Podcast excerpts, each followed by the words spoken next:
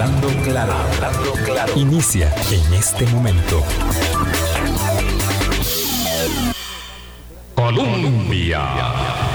Con un país en sintonía, 8 en punto de la mañana. ¿Qué tal? ¿Cómo están? Muy buenos días, bienvenidas, bienvenidos a nuestra ventana de opinión. Hoy es martes y ello me hace recordar que desde ahorita, desde ahorita les voy contando que el otro martes no tenemos, hablando claro, porque claro, ya todo el mundo en modo partido, todo el mundo en modo repechaje, eh, cruzando los dedos de las manos y los pies, haciendo lo que sea con tal de ver si logramos ese codiciado espacio, lo cual están haciendo también los rivales, no crean, lo cual están haciendo también los rivales. Lo cierto es que el martes no tendremos hablando claro, se los contamos de una vez, porque habrá una transmisión especial que va lo que sigue después de Super Especial aquí en Deportes y bueno, vamos a estar todos en ello. Creo que ya toda la gente está más o menos en ese tema, si no fuera porque estorba tanto como piedras en los zapatos, la inflación, el tema del combustible, pero bueno, por eso mismo es que viene un respiro por ese lado. Don Fernando Rodríguez, ex viceministro de Hacienda, eh, profesor universitario, en fin, eh, una persona aguda en la lectura de los temas económicos y además conocedor del asunto de la política pública hacendaria y la política en general, nos acompaña esta mañana. Qué gusto, de verdad, Fernando, volver a saludarle y tenerlo aquí en la mesa de Hablando Claro como abrazo la presencialidad. Buenos días. Buenos días, muchas gracias por la invitación y más bien el gusto mío por estar acá. Sí, muchas gracias, de verdad, Fernando. Estamos viendo, bueno, el asentamiento eh, de una nueva administración eh, la administración es nueva, pero los problemas siempre son los mismos. Hay un continuum, ¿verdad?, de, problemas y si no, ahí está la crisis informática para demostrarnos, ¿verdad?, qué tan dura es la realidad y la continuidad de los desafíos. Y en el tema que nos ocupa hoy, que por cierto mañana podremos conversar en detalle y desde eh, la perspectiva de su propio asiento con el ahora ministro de Hacienda, Nogui Acosta, lo que queremos es observar un poco lo que sucede con, eh, con el tema de la inflación eh, y todas sus consecuencias. ¿La inflación es una causa o es una consecuencia? La inflación es una consecuencia, es, es, la consecuencia de una serie de hechos que en realidad, este, para el caso nuestro, nos deja muy amarrados porque no tenemos manera de controlarlos desde la fuente, ¿verdad? Eh, cuando hablamos, por ejemplo, de inflación importada, literalmente en este caso es, es un fenómeno que se está, digamos, produciendo así y no hay forma de que nosotros como país podamos hacer algo para poder cambiar esa realidad. No somos tan grandes como Estados Unidos para decir, bueno, si reduzco el consumo de petróleo, genero un impacto sobre el precio, ni, tan somos, ni, tan, ni tampoco somos tan grandes eh, como para llegar a incidir políticamente en un fenómeno que está empujando muchísimo esto, ¿verdad? Que es el caso de la guerra en Ucrania. Ni tenemos la capacidad, por ejemplo, para incidir en lo que está sucediendo con los precios del transporte marítimo a nivel internacional, ¿verdad? Entonces, somos tomadores de precios y de unos precios en crecimiento. Ese es el, gran problema que tenemos en este momento. Este, cada vez tenemos que hacernos eh, más, eh, estar más familiarizados con, eh, con, con, varios temas, ¿verdad? Eso como cuando empezamos a aprender de pandemia, eh, tomadores de precios es una, afirmación eh, que se repite constantemente por parte de los, de los economistas. Vamos a ver, claro, por supuesto que cada quien solo siente donde le aprieta el zapato, ¿verdad? Y entonces la gente, y, y ahí voy yo también, todos somos la gente, eh, decimos, bueno, pero qué barbaridad, porque no se hace algo con este tema, porque es que sigue subiendo el combustible y le pueden bajar acaso nada más que 100 coloncitos, que parece ser una peseta de las de antes.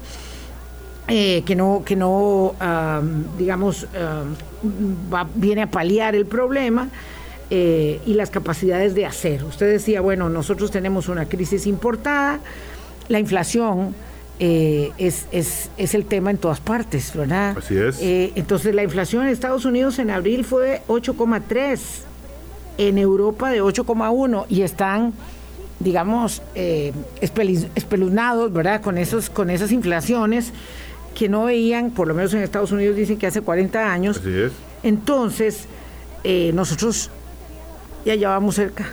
Sí, más sí. o menos. Somos, eh, pero aún así, si uno ve, por ejemplo, los, los principales, los, digamos, los países de la OCDE y, y los principales, este, las principales economías en Europa, eh, estamos inclusive por debajo en términos de inflación Sí. a abril de la mayoría de ellos, ¿verdad? Eh, probablemente cuando salgan los números de mayo, en el caso nuestro el dato sale hoy, eh, se- seguiremos parecidos, o sea, seguiremos con niveles de inflación que no son bajos, pero que están por debajo de muchos otros países, porque ahí es cuando usted sabe que el problema es global, que es un problema que no está originado por desequilibrios internos en los países, hay algunas cosas que pueden haber empujado, por supuesto, pero que estamos ante un fenómeno que es muy complejo y particularmente en la parte política, además incierto en cuanto a la, al- a la evolución y al fin, a la finalización, y que ya probablemente echó raíces. ¿verdad? Que ese es el gran problema con los precios. Cuando los, lo- los efectos iniciales de un shock se trasladan a otros bienes, ya sacar este, este problema, irlo, de, digamos, delimitando, cuesta más. Porque ya no es solo que el precio del petróleo aumenta, en el caso nuestro los combustibles encarecen eh, los precios. O sea, lo- o tenemos que gastar más porque se encarecen los precios del combustible. Es que ya esos precios del combustible elevados se empiezan a trasladar a los costos de producción en general y cuando eso sucede, de ahí es, es como cuando se empieza a, a elevar el nivel del mar, ¿verdad? Y ya la inundación empieza a llegar a todos lados. O sea, sacar esa agua después de ahí es una cosa muchísimo. complicada. Vamos a ver, eh, es cierto, tenemos una inflación que es menor a la inflación promedio de Europa, ¿verdad? de la zona euro, y es menor a la inflación de los Estados Unidos en esta que se registró en abril, que es la última, ¿verdad? la que vamos a conocer hoy, dice usted la de mayo. Pero ya para entonces, 7,15, ¿verdad? que fue la inflación registrada, era una inflación alta. Muy alta, Bueno, claro. la más alta de los últimos 12 años. Y nosotros ya habíamos visto, eh, digamos, el cielo azul con este tema de las inflaciones, porque durante muchos años esto fue eh, un karma, ¿verdad? Era una, un lastre terrible en las espaldas. Y ahora, claro, esto genera mucho, mucho temor. Por supuesto que hay países que tienen inflaciones altísimas y, y uno no puede volver a ver de ahí espejos que, que no, que no funcionan para esto, no. tristemente, como el de Argentina, ¿verdad? Este, pero, eh, por ejemplo, en los Estados Unidos, perdón, en Europa, uno sabe que la inflación tiene un peso incuestionable en el tema de la, de la energía Así es. los hogares, ¿verdad? Ahí es donde ellos este, sufren más y en la guerra les ha afectado muchísimo. Nosotros, evidentemente, con el combustible para la movilización de las personas y las mercancías. Eh, usted hablaba de otros factores. Esto, digamos, no se puede resolver porque los expertos dicen que la inflación llegó para quedarse. Sí, ve qué interesante. Cuando terminó la, la anterior crisis, la del 2008-2009, eh, los economistas empezamos, o, en- o el gremio, digamos, empezó a hablar de que estábamos entrando en un periodo de inflación baja y la pregunta era, bueno, ¿cuánto nos va a durar? Y así pasó, o sea, tuvimos bajos precios a nivel global durante varios años. Creo que un fenómeno inédito pensando en los 30 años previos a eso, ¿verdad? Eh, y nadie se cuestionó cuándo podía eso revertirse. Nadie vio venir una pandemia, o por lo menos no se pensó que, que nos iba a tocar a la vuelta de la esquina.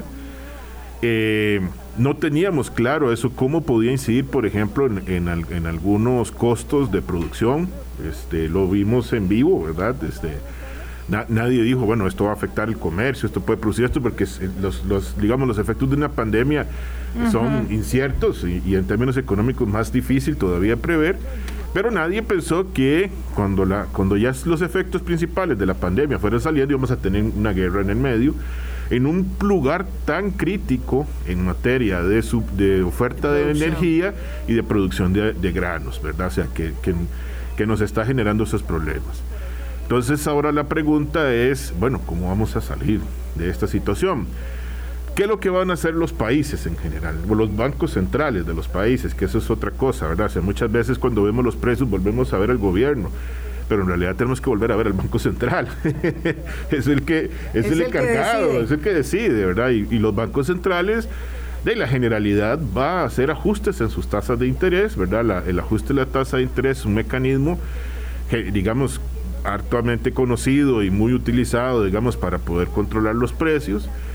Eh, la pregunta es cuál va a ser el ritmo de aumento en las tasas, este, qué tan rápido van a llegar a cierto punto, cuál es el límite en el que nos vamos a acercar.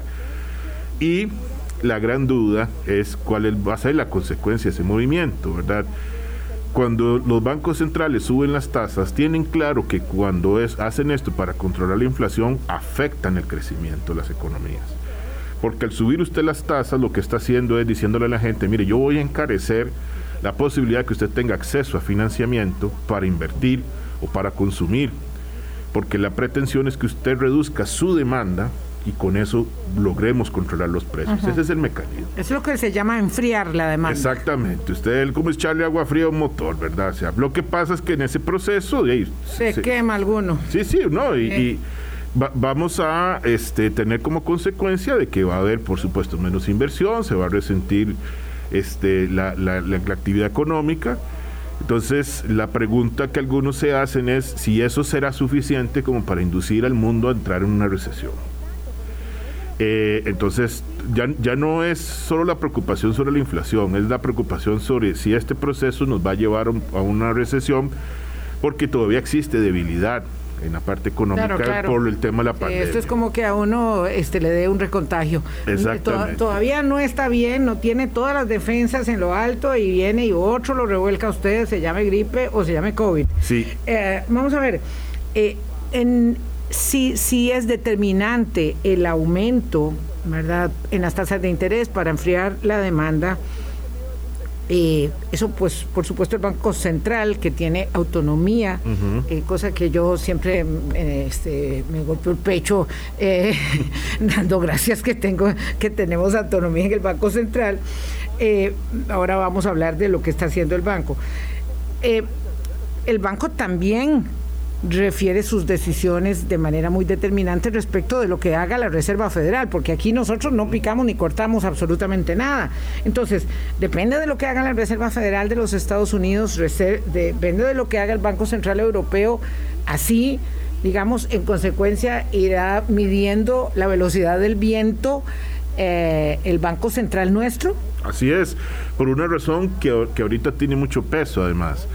Resulta que la tasa no solo juega un papel para eh, tratar de contener las presiones inflacionarias que vengan por diferentes lados a lo local, sino que resulta que si, por ejemplo, los socios nuestros aumentan sus tasas más rápidamente que nosotros, entonces empieza a haber la tendencia de que recursos de inversión financiero, capital, se muevan ah. a esos lugares buscando mayor rentabilidad. Entonces, ¿qué es lo que sucede? Que si sale capital de aquí para allá porque quiere ir a invertir en Estados Unidos para obtener más rentabilidad, nuestro tipo de cambio empieza a subir más rápidamente, que ya además lo vimos. Lo vimos porque lo vimos porque la gente aquí pues dijo, pues, pucha, el tipo de cambio está subiendo, compremos dólares, ¿verdad? Ahora imagínense que eso suceda porque es el tipo de cambio está subiendo y además afuera las tasas de interés están más altas. Entonces, se da ese movimiento a buscar mayor rentabilidad. Entonces, los bancos centrales de países como el nuestro también tienen la necesidad de revisar sus tasas en función de los movimientos de los otros bancos para evitar que hayan salidas de capital. Ah. Entonces, si la Reserva Federal dice, yo subo mi tasa en tanto, de aquí don Roger Madrigal y la Junta Directiva tienen que estar con un ojo puesto en eso para ver si eso produce algún movimiento o hacer ajustes en la tasa para evitar que el capital nuestro se mueva hacia esos lugares y presione el tipo de cambio y a su vez eso se traslade a los precios locales. Entonces el movimiento es mucho más complejo, Entonces, en, este mundo tan interconectado, eh, yo estoy pendiente de las reacciones de los otros. La mía depende de lo que yo vea a lo interno y depende de lo que el otro haga, ¿verdad? Es como cuando usted está corriendo una carrera, digamos el ciclismo, la gente que se, sabe de esto, el ciclismo ruta, de muchos de los movimientos que yo hago es ir viendo qué está haciendo el que va corriendo a la par mía, ¿verdad? Si ese se mueve para un lado, yo tengo que, antes de que se me vaya y se escape, ¿verdad? Entonces, este, con las, con las tasas y con los bancos centrales se sucede lo mismo. Qué interesante, conviene tanto repasar estas lecciones, eh, eh, sobre todo con economistas como don Fernando Rodríguez que, nos lo saben explicar porque es lección básica, eh, pero muy necesaria. Mm, vamos a ver, el precio del colón respecto del dólar bueno, puso, tiene a la gente muy nerviosa, ¿verdad? Y, y, uno ve cómo juegan ahí las expectativas, porque la semana pasada todos los medios decían, el Colón ya va a llegar a 700, mañana amanecemos en 700 y si no, seguro el lunes amanecemos en 700. Y claro, aquello es terrible, porque uno dice, bueno, pero estamos aquí en el repechaje del Colón o qué, que ya nos vamos a, a comer todas las uñas, ¿verdad? Porque, porque el precio va aumentando. Bueno, pero estamos hoy amaneciendo en precio de referencia del Banco Central en 680 4.44. Hubo un sostenimiento. Sí, claro. Y claro, ahí viene el asunto del que se quejaba el presidente de la República, que a él no le toca, pero se quejaba de que de lo que hacía o dejaba de hacer el banco, diciendo eh, es que ahora no tengo mucho margen de maniobra. O decir, el Banco Central no tiene mucho margen de maniobra, pero aún así lo tuvo, porque frenó el aumento eh, la semana pasada, el que era casi, ¿verdad? Como, como cantado ya. Eso dura un poquito, eh, va a seguir aumentando. Pareciera que si los, los determinantes siguen igual, pues no hay como mucha manera. Si el precio del petróleo sigue subiendo, si es tan atractivo para las operadoras de pensiones comprar dólares, porque yo creo que casi no se habla del peso que tienen las operadoras de pensiones en la compra de dólares para las inversiones que por ejemplo yo como usuaria quiero que tenga muy buenos réditos. Que no los están teniendo. Eh, tampoco, pero, pero bueno, pero, pero ahí está el juego. Eh, eh, ¿Podría explicar un poco esto? Sí, vamos a ver. Roger Madrigal, por cierto, sentado en esta misma mesa hace un par de semanas, decía que cuando se dan estos fenómenos de picos del tipo de cambio, siempre hay un proceso de Eh, inducido por el mismo banco, porque la, la gente, digamos, ya hace un rebote, ve que ya el tipo de cambio subió, entonces sale a vender los dólares para obtener ganancias. Por cualquier explicación, históricamente ha pasado así. Y, se, y, se, y a lo largo de los últimos 10 o 12 años eh, hemos, hemos tenido esos procesos, ¿verdad? sube, y baja, sube y baja. Que no es una mano peluda. No, no, que es la normalidad. Es la normalidad porque ahí empieza la gente a decir que es que ahí yo quiero saber quién es el que está haciendo ese juego. No, no, no, porque vamos a ver, es porque precisamente cuando después de que sube el banco dice, "No, y aquí yo no puedo este, consentir, ¿sí? movimientos especulativos en la moneda, ¿verdad? O sea, entonces el banco mismo entra a detener eso. Lo que pasa es que este, el Banco Central no puede agarrar sus reservas y estar haciendo piñata todos los días, porque esas no son la, función de las reservas. El banco tiene un mandato legal de controlar, el, digamos, literalmente dice, buscar la estabilidad interna y externa de la moneda. Ese es el mandato legal del banco. Entonces, en la medida que el banco tenga que tomar acciones para buscar ese objetivo, y lo va a hacer, pues, cumplir ese mandato.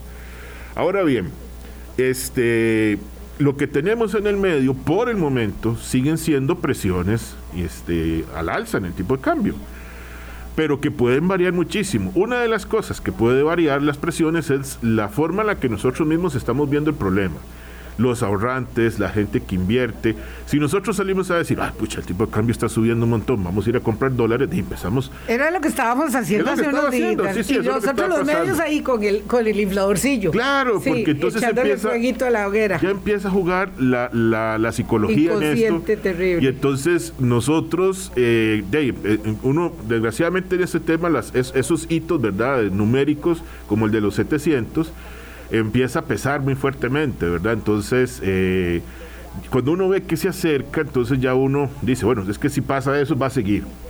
Eh, y ahí es donde empieza la expectativa eh, propia a meterse. es, una elaboración mental. pero esto es mucho más complejo porque en realidad siempre hay factores que juegan a favor, que juegan en contra.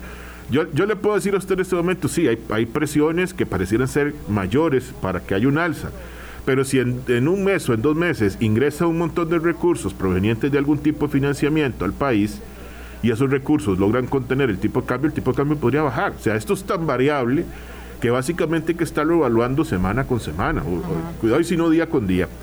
Entonces, este, precisamente el sistema cambiario que nosotros tenemos induce a ese riesgo a propósito para que la gente no pueda formarse expectativas fijas de lo que va a suceder, que, es lo que pasaba con cuando había mini devaluaciones.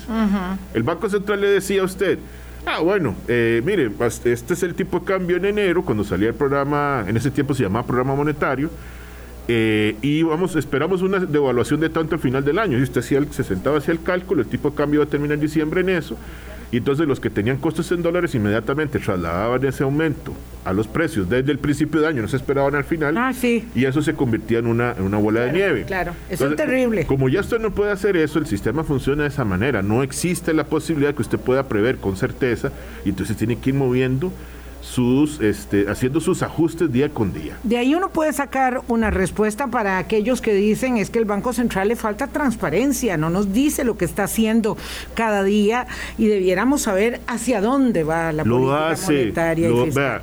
Puede ser que, haga falta, vamos a ver, no, no es por tema de transparencia, puede ser que, necesite afinar algunos detalles. No, pero si hay gente que, que, le, que, le, que le atribuye opacidad. Pero ve que, ve que interesante, o, se lo voy a poner de esta manera, digamos, si usted sigue las operaciones del banco, por eso a mí cuando dijeron que es que la administración anterior del banco no este, la de don Rodrigo Cubero había, había, estado interviniendo a propósito del tipo de cambio, yo digo, pucha, eso no lo respalda la información. Don Rodrigo Cubero más bien, para mí, fue muy reacio de hacer intervenciones directas en el mercado cambiario. Fue conservador el hombre. Las hizo contadas con los dedos de las manos, contadas. Claro, porque sabe como un cirujano dónde está interviniendo, cuándo interviene y, aquello cuánto, cuánto puede esa herida ponerse más complicada. Y le voy a decir una cosa, tal vez algunos hubiéramos esperado un poquito más de intervención en determinados momentos, pero él no las hizo. Entonces, cuando lo acusan de que, de que estaba sosteniendo el tipo de cambio, a mí no me, no me suena eso que estaba vendiéndole reservas a las entidades eh, eh, dólares a las entidades públicas utilizando las reservas. Bueno, es que hay una demanda del país de dólares y nosotros no podemos esperar que alguien como Recope con ese tamaño vaya al mercado cambiario a comprarlas y diga, mire, hoy ocupo 20 millones, cuando normalmente en, Monex no se transan más de 10. Sí, porque además hay que ver el tamaño de la economía nuestra, que es muy pequeñita y el, el Recope va al mercado público a cambiar los dólares y ya y nos friegó a todos en un solo tiro. No todos los jugadores son iguales. Usted no le puede llegar a decir a alguien como Recope, a alguien como Elise, que utiliza muchos dólares para pagar financiamiento, a alguien como la caja. La caja compra que no Para pagar medicamentos, este, vaya usted y compre dólares a Monex, porque de en una Compita compra. Vilma con la caja, con Elise, con Recope, para comprarse, no sé, 300 dólares. No se puede. Entonces el banco lo que hace, o lo que hacía, y bueno, entiendo que lo sigue haciendo, es decir, bueno, venga, yo se los vendo y yo después voy y los compro Yo recuerdo que una vez, estando yo en el ministerio, y Roger, que, tenía mucho tiempo, Roger Madrigal, que tenía mucho tiempo estar ahí en la división económica, me decía... 38 añitos. Lo que nosotros tenemos que hacer es mantener la comunicación de manera que si ustedes Hacienda ocupan dólares para un pago de deuda, nos lo avisen con tiempo, vamos haciendo el, fondo poco a poco, eh, nosotros le compramos los dólares, los depositamos en la cuenta de ustedes, en el fondo general que el gobierno mantiene en el Banco Central, y así evitamos que se presione el mercado cambiario. Es que tampoco esto surgió ayer, ese es el mecanismo que se ha usado siempre. Entonces, en realidad yo no entiendo. Alguien llega y, cree que descubre el agua No, no, no, no, no, no, no. Así no ha funcionado nunca y, perdonen, pero claro, cuando había, porque venimos de una situación donde se, este, se nos cayó una fuente muy importante de divisas, que fue el turismo Claro, es que además hablar de mar tranquilo en pandemia, por Dios, esto, es terrible. Don Fernando Rodríguez, tengo varias consultas que hacerle relacionadas con este tema del banco para ver si podemos, digamos, establecer, eh, separar paja de grano, porque hay personas en, efecto que, que, están muy nerviosas este, y hay que ir eh, entendiendo el proceso en el que estamos y tranquilizándonos, porque si no hacemos el problema más grande. 824, tengo que hacer una pausa al regreso. Hablando claro. Colombia. Un país en sintonía, 8.26 minutos de la mañana, hablamos con el economista Fernando Rodríguez. y ya vamos por ahí, me dicen por acá, pregúntele a don Fernando sobre el efecto inflacionario respecto del tema de los combustibles. Ahí vamos, pero voy a terminar un momentito el tema este del Banco Central. Eh, el banco eh, ya, mm, primero, por aquello de los que están nerviosos, dice, es que el banco, alguien me decía el domingo, el Banco Central se está desangrando. Bueno, eh, el Banco Central se está desangrando, don Fernando, o hace lo que debe, toma las medidas que le competen, pide auxilio en el fondo de capitales de los bancos centrales para que le dé un poco más de recursos, cosa que estarán haciendo todos los bancos centrales. ¿Qué está haciendo el banco? Y si es cierto o no que se desangra, o esto es propio, digamos, de la situación que vivimos y lo está haciendo en la, medida correcta. Sí, vamos a ver. Los bancos y el nuestro, tiene esa potestad también, pueden recurrir a solicitar recursos a entidades especializadas en el exterior cuando requieren, pues sobre todo, digamos, dólares, por ejemplo, en este caso que es el nuestro, ¿verdad? Que, que es la moneda con la que más transamos hacia afuera eh, por alguna necesidad temporal o para recomponer sus reservas, etcétera. O sea, la ley le da la potestad al banco de ir a pedir prestado esa plata sin necesidad de pedir autorización legislativa, porque básicamente el banco lo que hace es precisamente utilizar esos recursos para contener los movimientos en el tipo de cambio, para fortalecer sus reservas, etcétera. Entonces, eh, primero el banco no está desangrado al punto de que está a punto de quedarse sin recursos. Y si tuviera alguna necesidad, ya inclusive el presidente del Banco Central anunció que va a ir a pedir esa plata y que va a utilizar esos, esos mecanismos, los va a poner en ejecución. Entonces, por el momento no estamos, ¿verdad? En ese punto crítico de, que, que, es que si, si, nos descuidamos nos quedamos sin plata. No. Lo otro es que la, el, vamos a ver, el país utiliza mecanismos también de financiamiento, de acceso a financiamiento para el gobierno central en el exterior y evidentemente el gobierno central nuestro no gasta toda la plata que recibe en dólares, no la gasta en dólares. Entonces muchos de esos dólares llegan y los cambiamos por colones. Y ahí es donde al hacer ese cambio de colones, o sea, comprar colones con los dólares, el Banco Central también fortalece sus reservas. Entonces, es este tenemos la vía directa en la que el Banco Central puede, digamos, incrementarlas y la vía indirecta en la que es el gobierno el que asume una deuda en dólares, pero al hacer el cambio para poder financiar sus gastos en colones, le permite al banco tener acceso a esos dólares, ¿verdad? Porque nosotros no producimos dólares, no podemos imprimirlos, requerimos traer estos recursos del exterior para cuando necesitamos por alguna razón tener acceso. Entonces, en realidad sí, para las próximas semanas y meses el banco tiene esos recursos a la mano y el gobierno tiene acceso a esos créditos, ya podemos por lo menos saber que hay una fuente que adicionalmente está ingresando. Por otro lado, sigue entrando al país inversión, esperamos que haya una recuperación del turismo y además siguen ingresando los recursos de los bienes que el país vende en el exterior. Lo que pasa es que por el otro lado también hay tipo de necesidad de comprar cosas afuera, necesidad de pagar deudas afuera, y esas cosas que compramos afuera están subiendo de precio. Por eso les decía que la presión se mantiene. ¿Cómo se va a mover la balanza? Mucho depende de cuánto entre por un lado y cuánto necesitemos por el otro.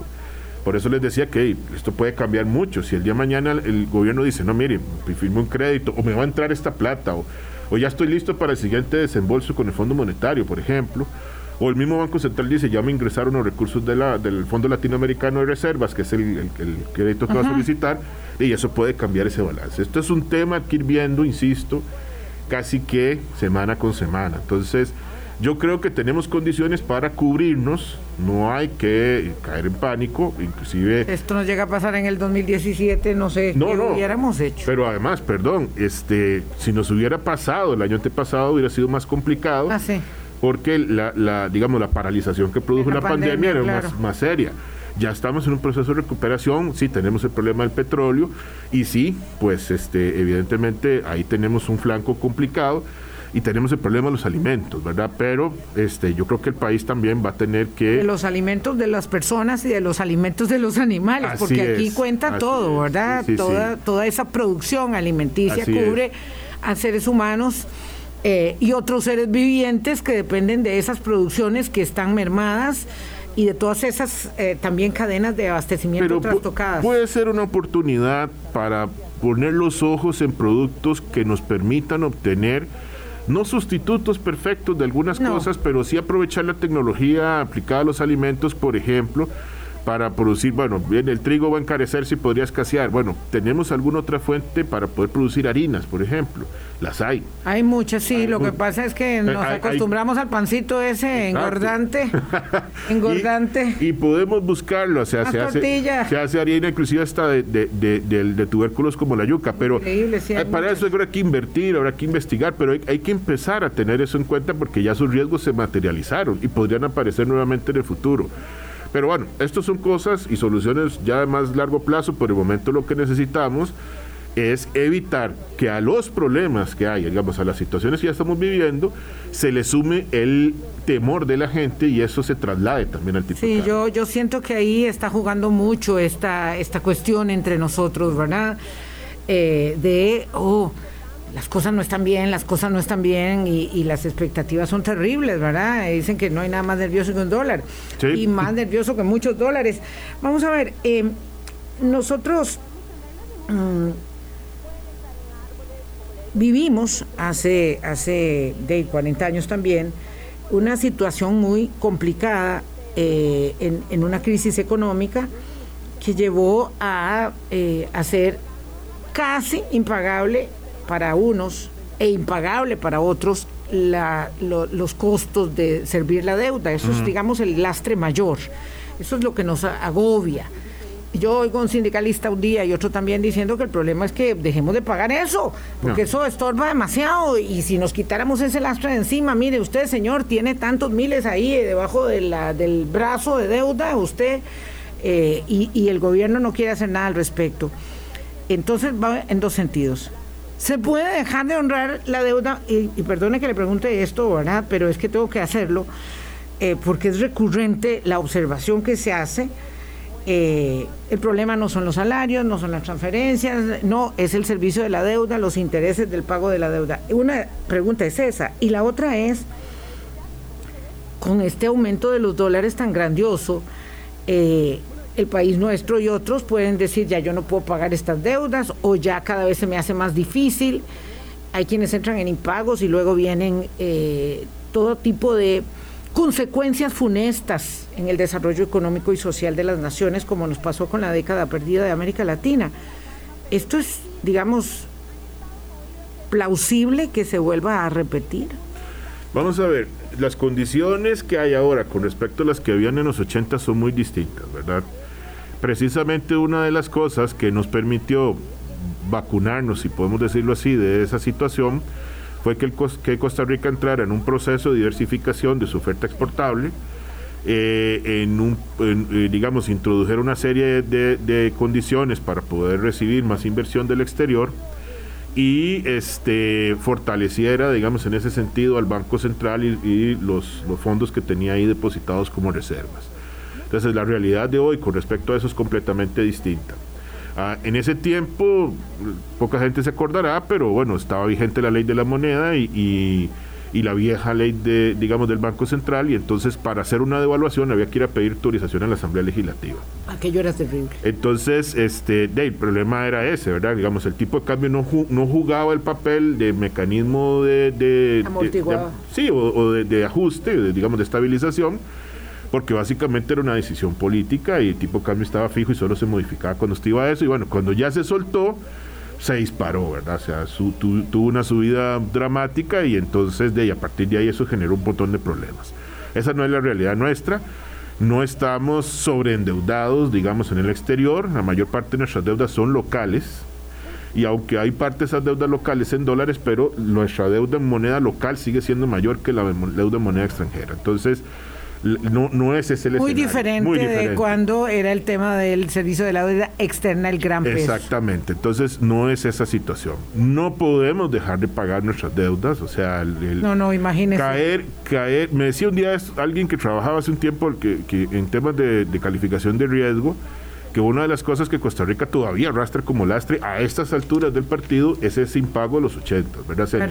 Tenemos esa marquita ahí en la historia si hubiese un movimiento internacional para permitir renegociar plazos o condiciones o hacer una condonación parcial, o como lo hubo, digamos, en el mismo Fondo Monetario, que se, querían registrar más este, derechos especiales de giro para permitirle a los países renegociar un poco sus condiciones, y eso es un movimiento multilateral, y evidentemente nosotros nos podemos beneficiar, pero unilateralmente que yo salga y diga, no, no, no voy a pagar estas cosas, no puedo se me cierra inmediatamente el acceso al mercado y ahí sí me pego un tiro en el pie porque entonces no tengo acceso a dólares y se me cierra la fuente de recursos que estoy necesitando en este momento.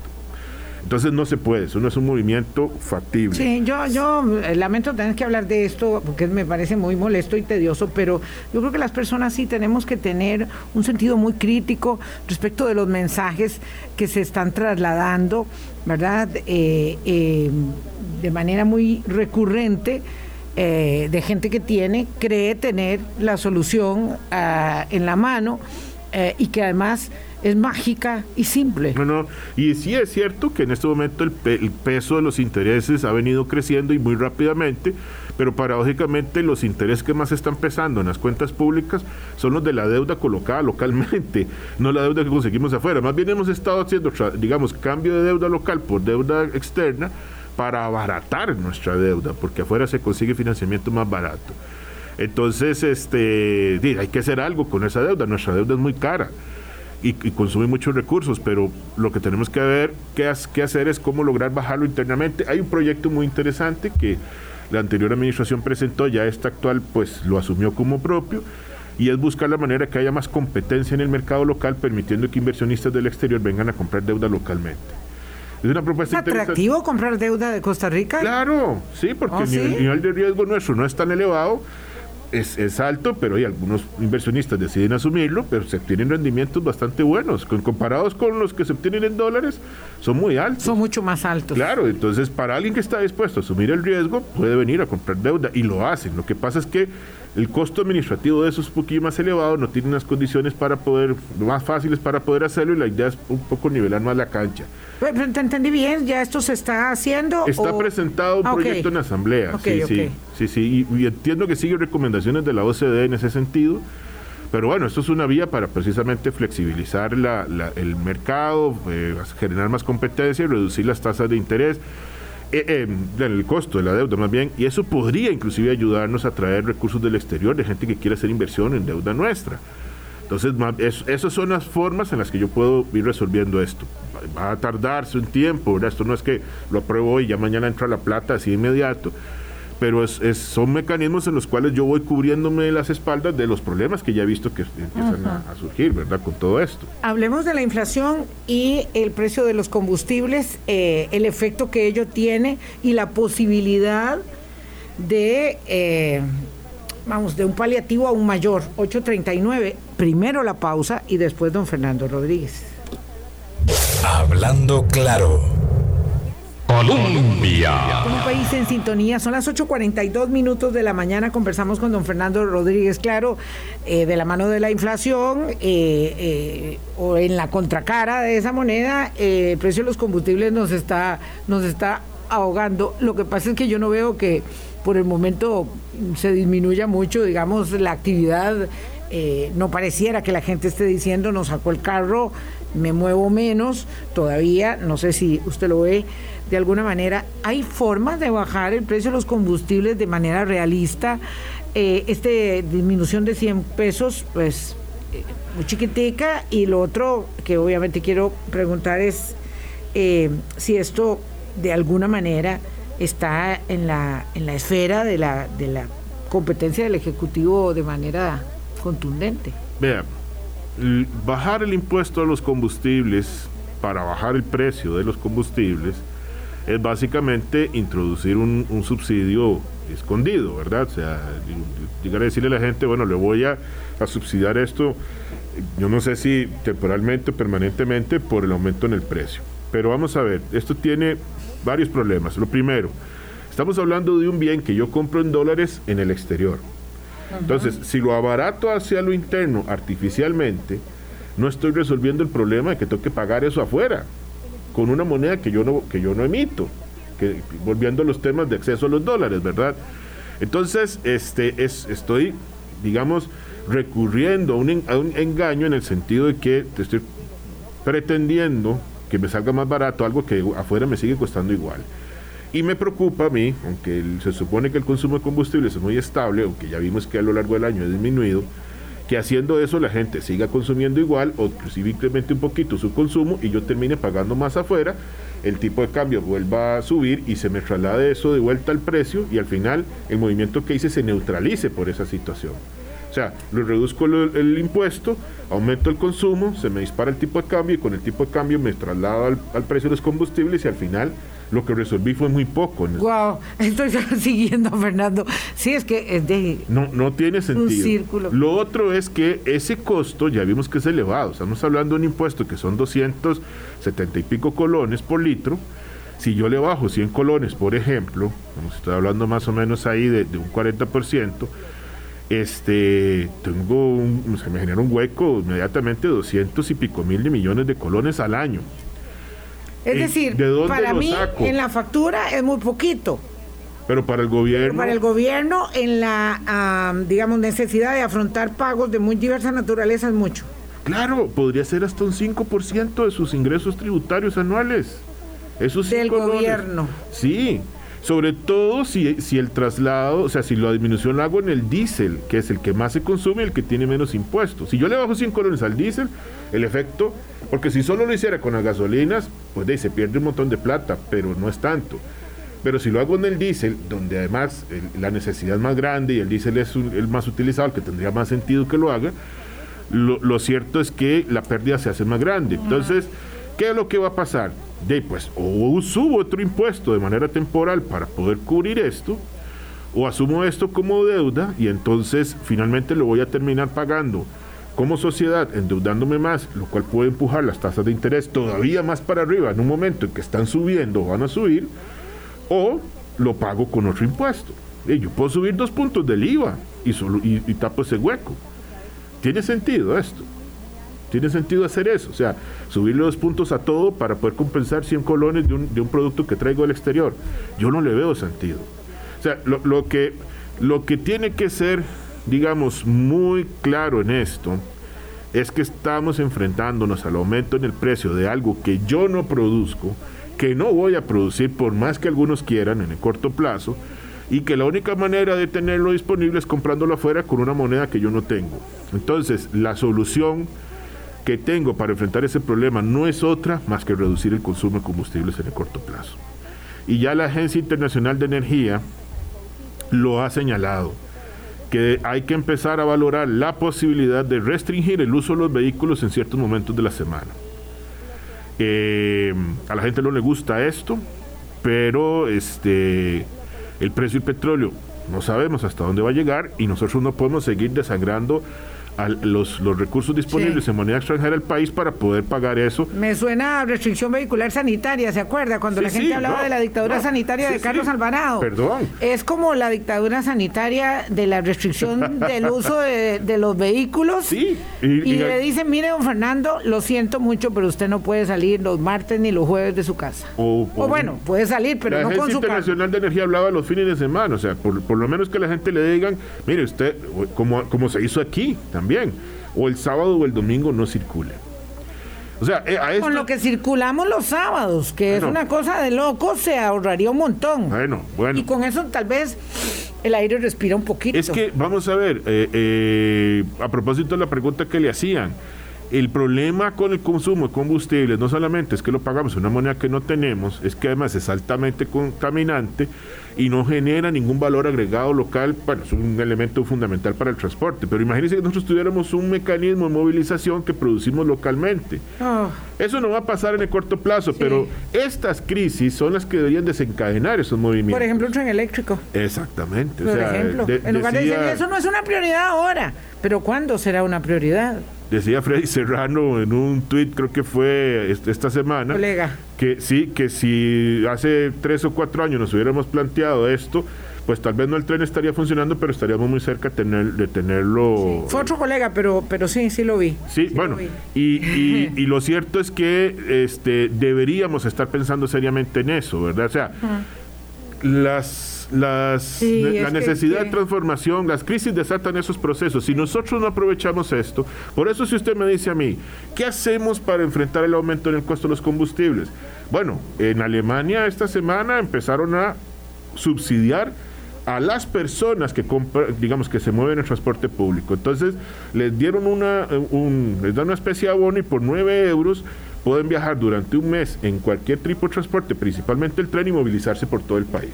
Pero no a las empresas. No, al usuario. a las personas. Al usuario. algo como eso ¿Es posible, factible de implementar de alguna manera? si tuviéramos el pago electrónico sería muy fácil. Hay que buscarle la manera, hay que buscarle la manera, porque al final usted puede llegar y decir, bueno, mire, le voy a dar este, a las personas que tienen necesidad, le voy a dar esta tarjeta y esta tarjeta solo se puede utilizar para pagar el bus porque eso lo pueden hacer. Las empresas de tarjetas pueden hacer, e, emitir plásticos que solo se pueden utilizar en determinado lugar. Se hace en el gobierno central, cuando uno trabaja en el gobierno, uno le daban una tarjeta, le dice, esta tarjeta es para echar gasolina, no la puede utilizar para pagar en ningún otro lado, solo se recibe en las gasolineras. Entonces se puede hacer, o sea, es buscarle la, literalmente la comba al palo, ¿verdad? O sea, ¿cómo, cómo lo hago? Y puedo ayudarle a mucha gente. Bueno, sí, yo creo que nos hace una falta enorme. Eh, yo soy muy feliz cuando vengo caminando a la emisora, que como cuatro veces por semana, y a veces cuando vengo un poco tarde me tomo eh, un autobús dos paradas para apurar el paso o el tren una parada. Y eso eh, me, me parece que es algo que debemos hacer, debemos implementar. Nosotros nos acostumbramos a una persona en un carro eh, porque el servicio público no nos ha ayudado. A, mí es que me queda bien porque puedo hacer un pedacito en, bus y otro, y otro caminando, eh, pero, pero de verdad que, que, necesitamos estimular de alguna manera el tema del transporte público y resolver todo el problema que tenemos ahí. Y no vamos, y, es, y eso aliviaría una de las más fuertes presiones que tenemos sobre el tipo de cambio, que además al hacer que el tipo de cambio suba, traslada ese efecto sobre otros precios. Entonces, con el con, combustible, la reducción del impuesto no es una salida real, porque además tiene otro problema. Está bien, le bajo los 100 colones y alguna gente dice, tomamos plata las utilidades de las empresas públicas. No todas tienen utilidades. Las que tienen utilidades. Hay muy pocos INS. No, no, hay otro INS en todo caso. No las van a soltar fácilmente. O sea, básicamente meterle la mano al, al, bueno, al INS a los bancos y eso además los podría descapitalizar, pero el problema es este. No es lo mismo que usted le quite al gobierno una entrada que tiene todos los meses y que le dé la plata en, enero a que este, le, reponga esa plata mes con mes. ¿Por qué? Porque si yo pierdo esa entrada mes con mes, me genera un problema de flujo de caja en el gobierno. Entonces, ¿cómo lleno eso? Me que ir, endeudando en el corto plazo. Ay, Fernando, qué buena lección. Ah, Vamos a tener que hablar, yo, yo no quería ser especialmente pesimista, pero eh, me queda ahí pendiente, por tanto, eh, el tema de la estanflación, que es otro, otro término que quisiera que estudiáramos y que empezáramos a comprender. Eh, de cara a, a, lo que puede estar en el horizonte planteado, pero, pero bueno, no se trata de que, de que nos angustiemos. Cuando se hablan de soluciones fáciles, mágicas en este tema, eh, de combustible, alguien dice, es hora de estar explorando el petróleo, explorando eh, la posibilidad de que tengamos eh, petróleo explotable. Y ayer vino el ministro de Ambiente y nos dijo que no hay ninguna necesidad de una ley, porque ¿para qué? Si este a lo mejor dejó la puerta abierta. Es que, vamos a ver. Eh, hablando de soluciones fáciles. Yo no dejo la puerta abierta si no quiero que algo o alguien entre. Que es que ese es el problema. Vamos a ver. Yo prefiero cerrarla y mandar una señal muy clara de que esa puerta está cerrada, porque además probablemente eso va a ayudar al país a fortalecer su imagen a nivel internacional, que se le ha ganado a puro pulso. Claro. Se le ha ganado a puro pulso una imagen de paraíso natural para el turista, que además ahora estamos urgidos de eso.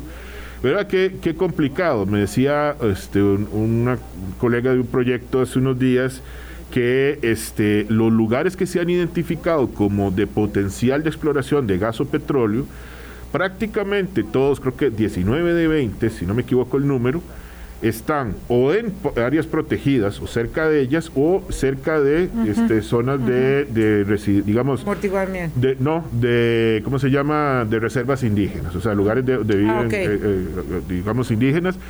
Y eso por supuesto tiene una complicación enorme o sea imagínense el impacto ambiental que va a tener llegar y decir de, voy a hacer eventualmente una exploración cerca de un parque nacional se necesitan cantidades enormes de petróleo históricamente, y esto se sabe. Si uno puede empezar a hacer huecos y decir hay petróleo, porque el otro día alguien, un señor me decía, ya nos vamos, me decía, este. Eh, qué barbaridad, es que no reconocen que hay petróleo, claro, hay petróleo, que sea explotable, Comercialmente que sea explotable. comercialmente un buen negocio, eso es otra cosa, mientras Sí. tanto en un país como este tamaño hay que hacer huecos en toda parte. Y lo absurdo de todo esto, finalmente, es que no tengo dónde refinarlo. Cierto, que no tenemos una refinería. Entonces, si lo encuentro, ¿Quién sabe tendría que subirlo en un barco y llevárselo a alguien para que lo refine y traerlo de vuelta. No tiene ningún sentido. Mucho más No tiene ningún sentido, porque puede ser que haga un hueco enorme, me encuentre un poquito de petróleo eso no me sirva de nada. O sea, entonces, lo- no es esa la salida, la salida es otra y tenemos que ir pensando en Sí, cómo lo hacemos. tenemos que olvidarnos de ese tema. Don Fernando Rodríguez, qué gusto tenerlo en el programa. La verdad, este, esto siempre causa reacción y ya tengo por ahí este una eh, de don Carlos, que es un abanderado del tema de la exploración y la explotación. Bueno, en todo caso, el gobierno creo que está, digamos, bastante claro en las señales que nos está mandando en este, en este tema en particular. Eh, y por ahí, barba en remojo, a lo mejor se le hace a los que quieren explorar. Don Fernando. perdón, y, y no es una salida a corto plazo, ¿verdad? No, claro que no. Eso no nos va a solucionar el problema en este año. Entonces, Ni en el si- siguiente, ni en el subsiguiente. Exactamente. Entonces, eh, el- algo más habrá que hacer mientras tanto. Muchas gracias, don Fernando Rodríguez. Qué Mucho gusto. gusto. ¿Cómo le agradezco se- que se venga ya desde su montañita en Heredia a compartir con nosotros el café de la mañana? Gracias. Pásenla muy bien. Hasta mañana. Hablando claro, hablando claro.